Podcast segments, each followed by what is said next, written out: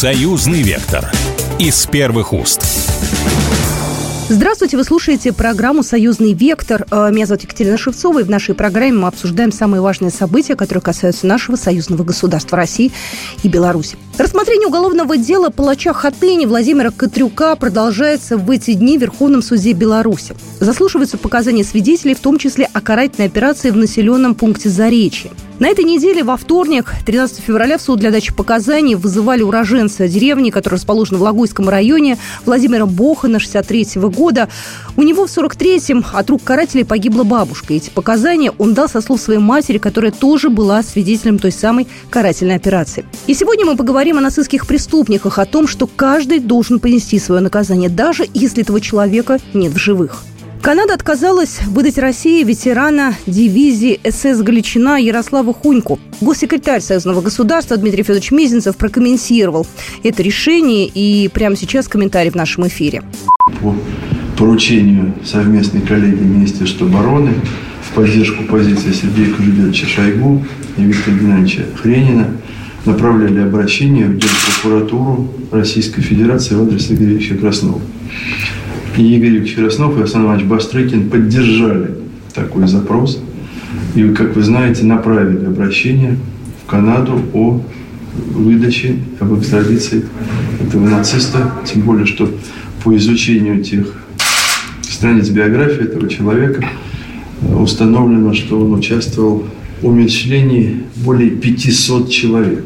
Поэтому отказ от экстрадиции подтверждает не только двуличность позиции канадских властей и системы правоохранительных органов, он показывает, что практика двойных стандартов, абсолютное отбрасывание всех правил приличий, не говоря уже о попрании норматив, положения нормативной базы, в том числе и Канады, сегодня черта, которая присуща западной модели так называемой демократии – и это говорит само за себя. Тут сложно что-то добавить.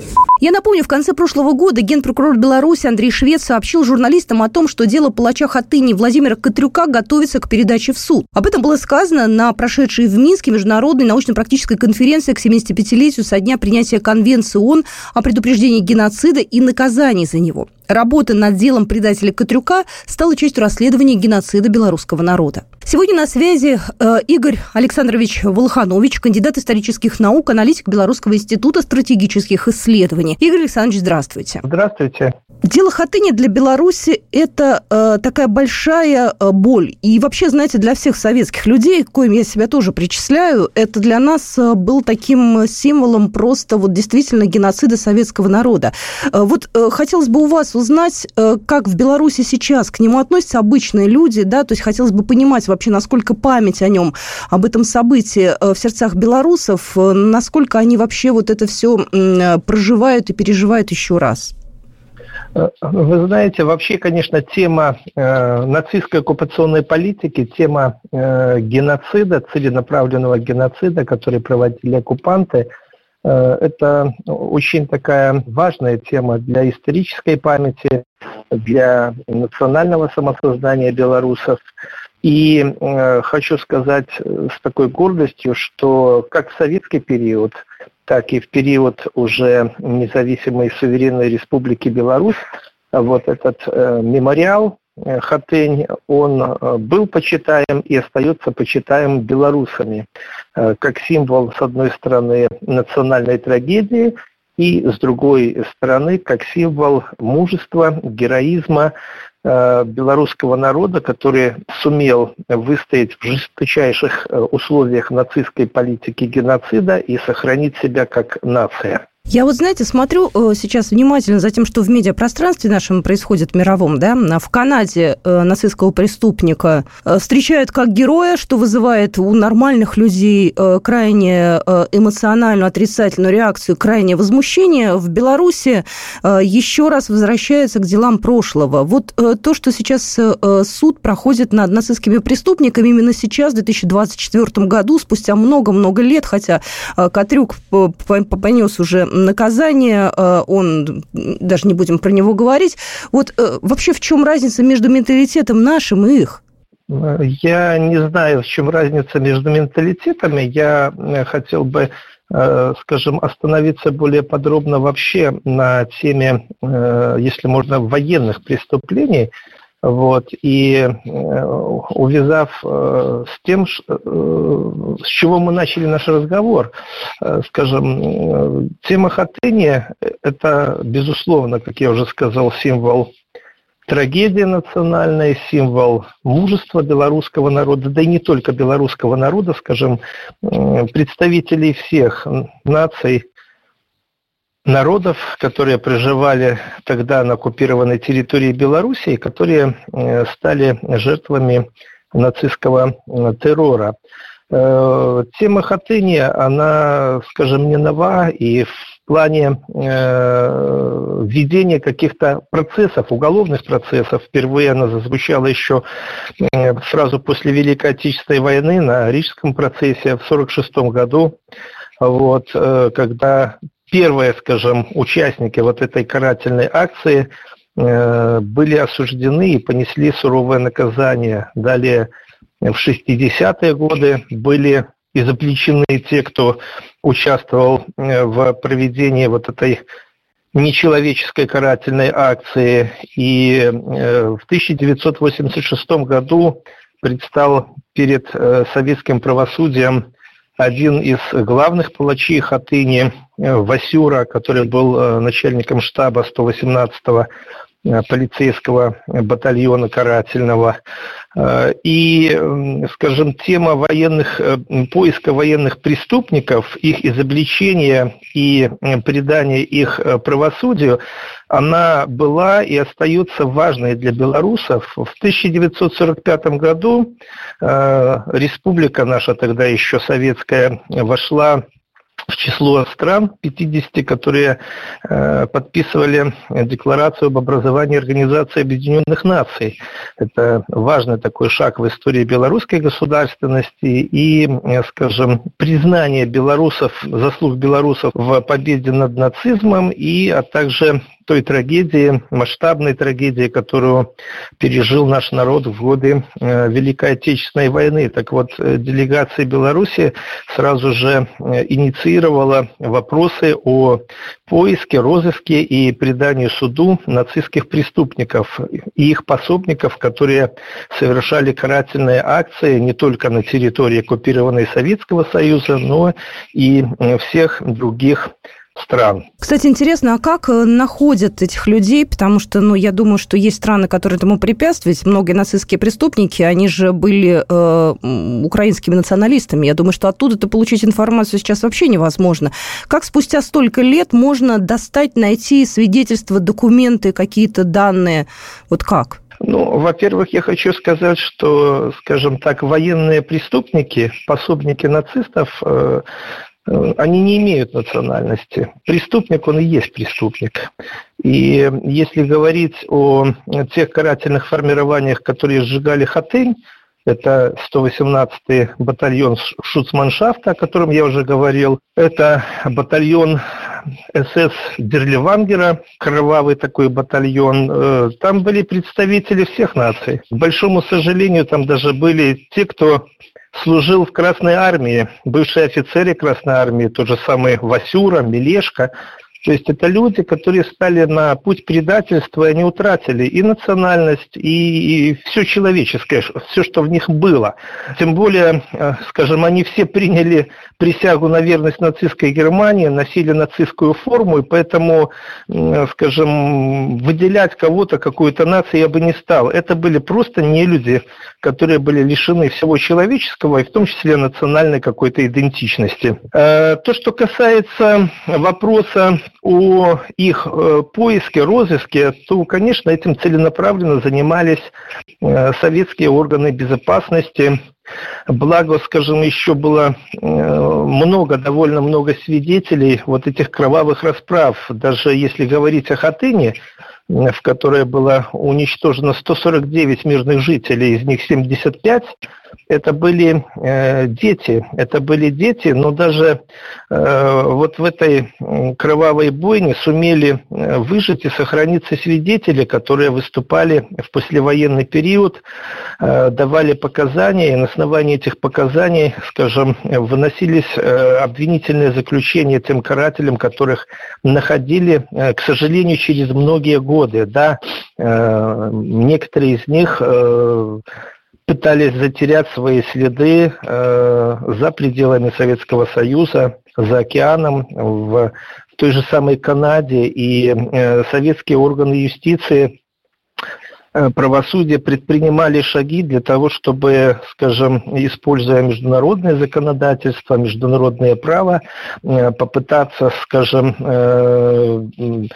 возвратить их в Советский Союз и предать суду, но в условиях холодной войны, которая шла между э, Западом и Советским Союзом сразу же после завершения Великой Отечественной войны и вплоть до начала 90-х годов, скажем, не удалось решить эти вопросы, э, и не только в силу того, что э, система юридическая, скажем, западная, она крайне забюрократизирована, вот, но и в силу политических аспектов.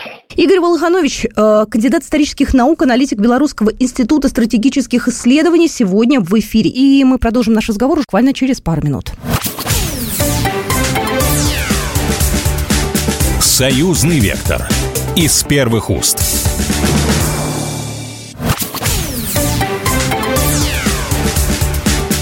Союзный вектор из первых уст. Я напоминаю, что сегодня мы обсуждаем тему нацистских преступников. Сегодня с нами Игорь Волханович, кандидат исторических наук, аналитик Белорусского института стратегических исследований. А сейчас из всех стран, которые, э, наверное, больше у себя пригрела нацистских преступников, это Канада. Я знаю, в Аргентину еще активно уезжали там, тоже они скрывались в Латинской Америке. Ну, кто там, может, спросил в Европе. Ну, в Европе-то ладно, там Прибалтика, я думаю, сейчас с удовольствием, конечно, их э, всех холит или леет. Но вот если посмотреть на э, весь мир, то где у нас их больше всего было? И, может, кто-то еще в живых остался?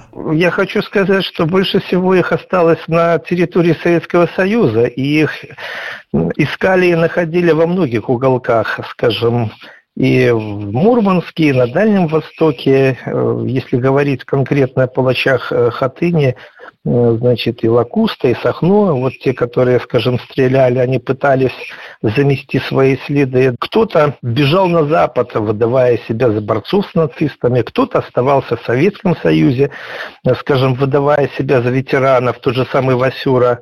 Вы знаете, вот это непостижимо, но он умудрился даже, скажем, встречаться с школьниками в советский период, вот, которые приносили ему цветы, и он рассказывал о своем героическом прошлом, как он учился э, в военном училище, служил в Красной Армии, но, естественно, ничего не рассказывал о том, что э, руководил штабом вот такого кровавого карательного подразделения. Но в конечном итоге правда всегда торжествует. И даже по прошествии многих десятилетий они все равно предстали перед судом. Даже тот, кто не предстал перед судом формально юридически, он жил как это двойной, а то и тройной жизнью, э, опасаясь за каждый свой будущий день. То есть это тоже какая-то кара. Да, возможно, нет формально юридического осуждения их деятельности, но я как историк могу сказать, что фамилии их были давно известны.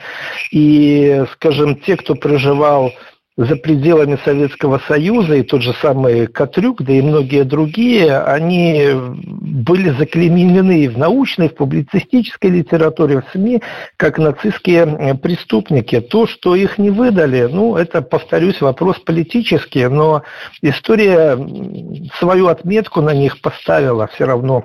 Знаете, вот можно встать на позицию, ну, э, уже нет в жизни, э, в живых Катрюка, да, все уже закончена эта история, для чего нужно опять все это поднимать и проводить э, суд и вспоминать опять про это? Человек уже все умер.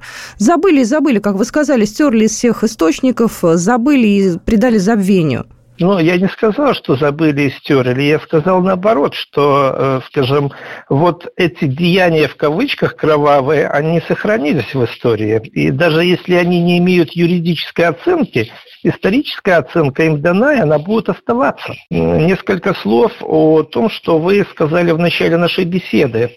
В 2021 году действительно э, Генеральная прокуратура Республики Беларусь возбудила уголовное дело о геноциде белорусского народа. И э, были вопросы, а зачем это? Зачем это нужно по прошествии 80 лет после завершения Великой Отечественной войны? И так все ясно, но Процесс этот, расследование, он имеет э, несколько аспектов. Во-первых, конечно, это уголовный процесс, это э, добиться цель стоит того, чтобы задокументировать все те преступления, которые были совершены, опросить свидетелей, которые еще остались, к сожалению, очевидцы войны уходят объективно. И второй момент, в рамках уголовного дела накапливается очень большая информационная база, которая будет использована не только в качестве доказательной юридической базы, но и как э, основа для проведения дополнительных научных исследований вот по этой тематике. И есть э, за два года очень существенные результаты. Э, скажем, весь этот процесс э, носит такой широкий общественный характер и имеет большой резонанс.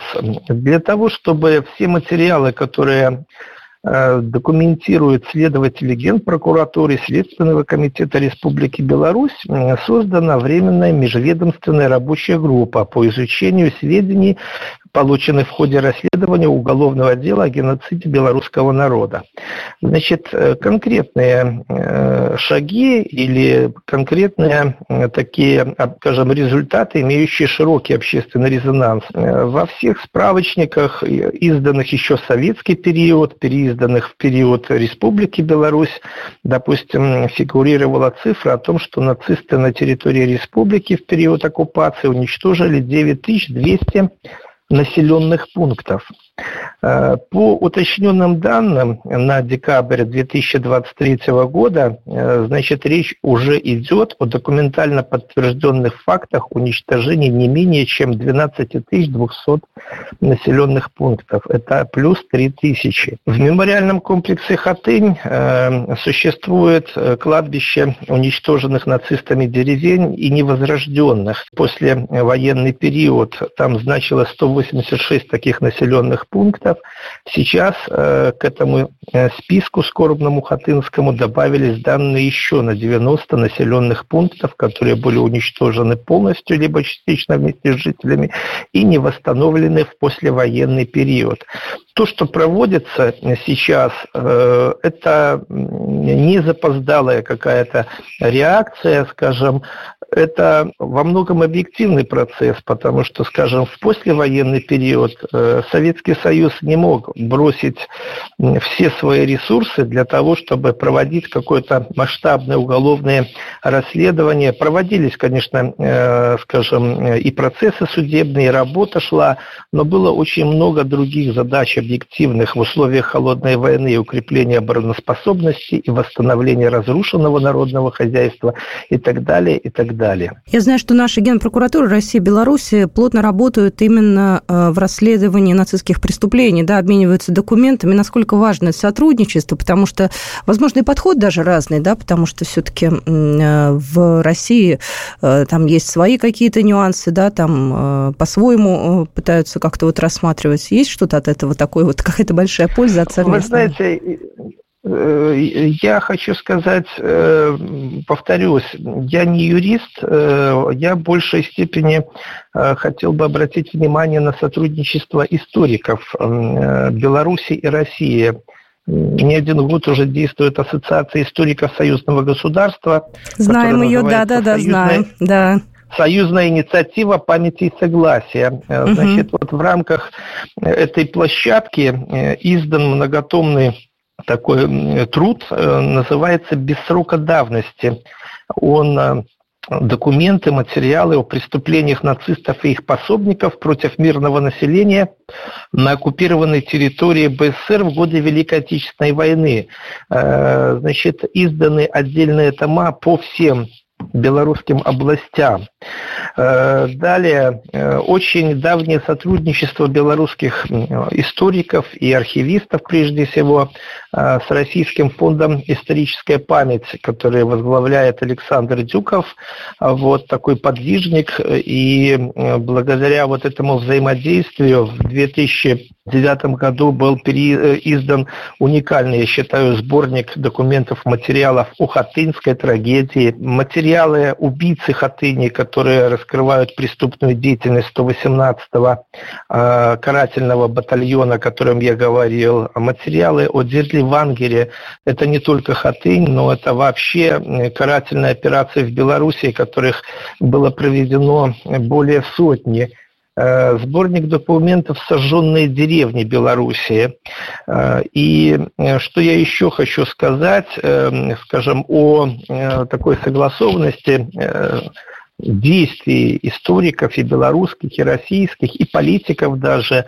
В этом году, 5 э, июля, э, будет отмечаться 50 пятилетие открытия э, мемориального комплекса в Хатыне. Он был открыт в 1969 году, и это, скажем, памятник всем тем, кто погиб мирным жителям Беларуси, не только белорусам, представителям всех наций, народностей Советского Союза, да и, скажем, жителей оккупированных европейских стран, которых уничтожали в концлагерях на территории Беларуси. Буквально вот э, недавно э, на территории э, России в Ленинградской области был открыт уникальный мемориальный комплекс, посвященный мирным жителям Советского Союза, ставшим жертвами нацистской политики геноцида. В открытии этого мемориала принимали участие президенты России и Белоруссии. Это тоже очень знаковое такое событие в плане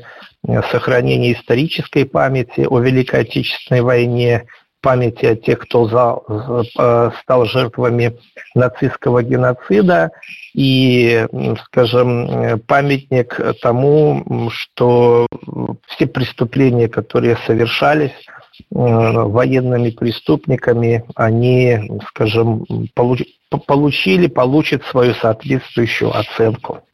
Но я еще в ваш список добавлю э, презентацию книги. В прошлом году ее представили в Бресте. Постоянный комитет Союзного государства издал книгу, срока давности не имеет. Это как раз вот про преступление э, фашизма против народов Советского Союза. Это все входит э, в серию библиотек Союзного государства. И в основе как раз э, этого, этой книги материал уголовного дела о геноциде белорусского и советского народов. Поэтому э, главное, что работа идет, главное, что все помнят. И надо нашим школьникам побольше про это рассказывать, потому что мы это помним, мы знаем, мы в этом росли у нас генетическая память, а дети современные, они, конечно, немножко дальше от этого, и, возможно, знаний у них меньше, поэтому будем рассказывать, будем работать. А, спасибо большое, Игорь Александрович, за то, что сегодня были в нашем эфире. Спасибо вам. Союзный вектор из первых уст. Программа произведена по заказу телерадиовещательной организации Союзного государства.